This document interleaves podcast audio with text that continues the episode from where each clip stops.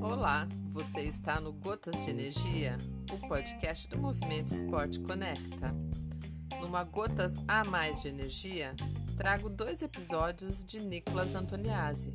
Nicolas terminou um triatlo extremo lá na Itália, agora em julho desse ano, 2021 onde ele nadou 3,8 quilômetros, pedalou 175 quilômetros e correu 42 quilômetros, no chamado Stone Brixman Extreme Triathlon. Faz parte de uma série de triatlos extremos ao longo do mundo, onde atletas puxam seus limites e, e são partes de uma experiência inesquecível.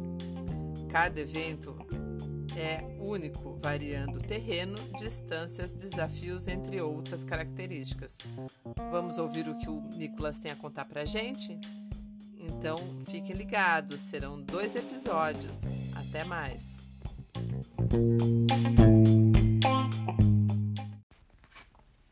Olá pessoal, aqui é o Nicolas Antoniazzi, eu sou engenheiro e triatleta amador desde os 10 anos de idade.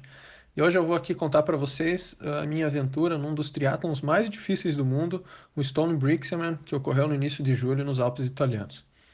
Bom, como a maioria dos que começam nesse esporte, é, o objetivo maior normalmente é de disputar um Ironman em algum momento, né?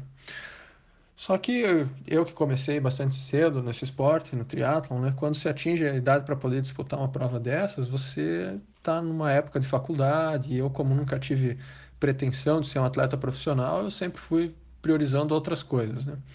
Então, primeiro foi a universidade, com alguns intercâmbios, depois o primeiro emprego, é, no ano seguinte emendei um mestrado no exterior, e com o passar dos anos, né, os equipamentos vão evoluindo, os métodos de treinamento vão evoluindo, de recuperação também pós-treino, nas provas, após as provas, os planos de alimentação, nutrição, né, e assim por diante, vão evoluindo, de tal forma que um Ironman já não representava mais para mim o mesmo desafio de como eu enxergava lá na minha infância, né?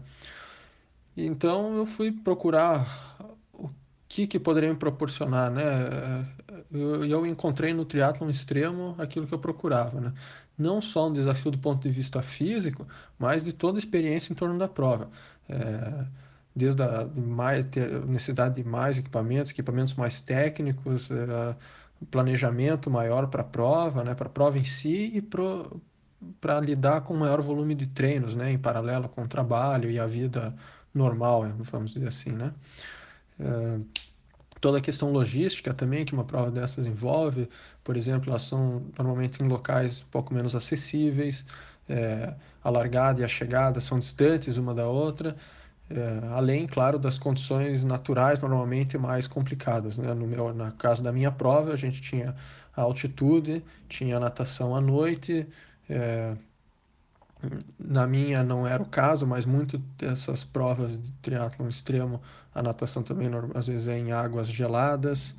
É, a questão da altitude, né? no meu caso, a, a, a gente começava num lago a cento e poucos metros, mas a chegada era a 2.600 e entre isso e, e essa chegada em 2600, você subia e descia também uh, outras montanhas, né? Uh, então, assim, era um, projeto completo, né? Um, um desafio em várias frentes, né? Não só do ponto de vista físico. E uma característica interessante desse tipo de prova é a possibilidade do suporte individual para cada atleta, né? Inclusive, ele é obrigatório muitas vezes em alguma parte da, da prova. No caso do Stone Brixeman que eu fiz, é, o último trecho da corrida, os últimos 8 quilômetros, que é uma subida extremamente técnica, é, é, que até essa chegada, 2.600 metros aí, é, é obrigatório ter alguém te acompanhando. Né?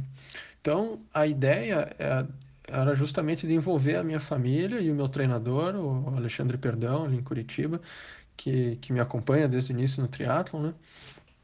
Na, na prova. Então eles iriam me acompanhar com o carro, uh, me seguindo né, durante o ciclismo, em alguns pontos da corrida, para me encontrar em alguns pontos.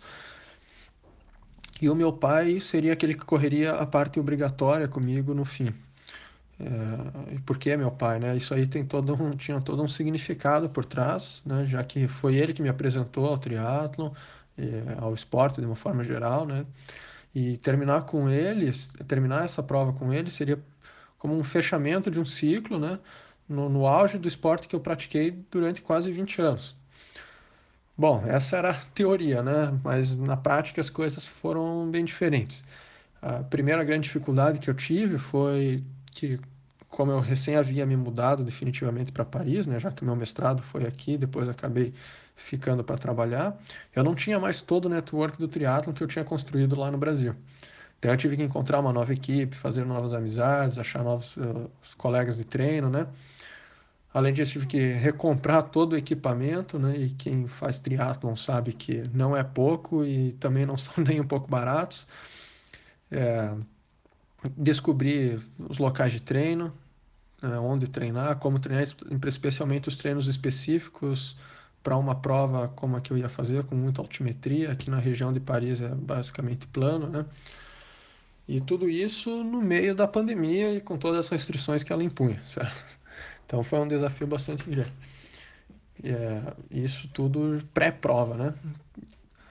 Ah, eu havia me inscrito em outubro de 2020, em janeiro de 2021, janeiro desse ano, portanto, eu comecei os treinos específicos, então cinco, seis meses antes da prova.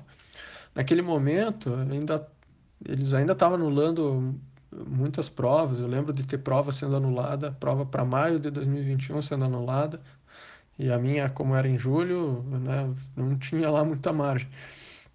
Então era bastante preocupante e para manter a motivação vendo essas notícias era difícil. Então, durante meses eu treinei com essa incerteza sobre a prova, né? além das restrições da pandemia. É, por exemplo, é, as piscinas fechadas, né? Eu tinha apenas uma piscina aberta que era viável eu ir durante a semana, então eu acabei nadando em média menos de uma vez por semana, porque ainda teve o período que ela ficou fechada, é, teve um período até eu descobrir que tinha essa piscina também eu não nadei. É, então, é, a, além disso, né, eu comentei que eu comprei todos os equipamentos, mas eu não tinha, por exemplo, um, um rolo para treinar a bicicleta indoor. Então, durante o inverno, eu ia, mesmo antes do trabalho, ainda é, completamente noite, é, fazia todo o pedal à noite, de manhã cedo, no, no inverno europeu. Né? Então, eu cheguei a fazer pedal com temperatura negativa. Isso, pelo menos essa parte de, dos locais de treino, de descobrir tudo isso, treinar no inverno, como era uma experiência de certa forma nova para mim, foi bastante, foi legal, eu curti bastante. Mas de resto, o desafio foi bastante grande, foram bastante dificuldades a superar. Mas é, com o tempo, né, a, a corrida, a, a prova foi se confirmando que ia acontecer. Por outro lado, embora eu tivesse certeza da prova, com as restrições de viagem, principalmente com relação ao Brasil, né, foi ficando claro que a minha família e meu treinador não poderiam vir.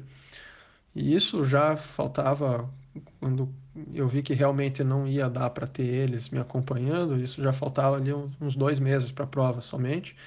Então, dois meses antes da prova, eu não tinha o suporte ainda definido quem que ia me acompanhar na prova. E sem eles, não tem como fazer. É, e ainda assim tinha que. Foi um, foi um período ali que, é, que foi mais complicado de me manter motivado. Eu cheguei a questionar mesmo se eu levava em, em frente o desafio, né? Mas, bom, uma coisa de cada vez, tudo foi se resolvendo. Eu tinha um amigo, tenho um amigo brasileiro morando em Milão, então ele que é mais ou menos próximo da onde é a prova. Então eu convidei ele, ele e mais uma amiga aqui do clube onde, de triatlon que eu treino, a Maraica, uma alemã. É, eles aceitaram é, me ajudar durante a prova. E para a parte que tinha o suporte, onde o suporte era obrigatório, a organização é, encontrou alguém para me acompanhar. Sem eles não seria possível. Então, mas isso tudo foi meio no fim já da, dos treinos. Então foi bastante, de certa forma, estressante, né? Bom, Moral da história para esse essa introdução, né, é que eu esperei vários anos e fui postergando esse meu, eh, dá para dizer que era um sonho, né, de fazer uma prova dessas, e nunca houve um momento perfeito, né? E provavelmente se lá quando eu me inscrevi em 2020 eu soubesse das dificuldades que que eu ia ter que passar durante o ano, né? Eu provavelmente teria esperado ainda mais um e talvez não fizesse nunca, né? Então eu só tive que, na verdade, dar o primeiro passo, que dizem que é o mais difícil, né? E fazer acontecer. Bom, os detalhes da prova eu vou deixar para o próximo episódio. Aguardo vocês lá. Abraço e até lá.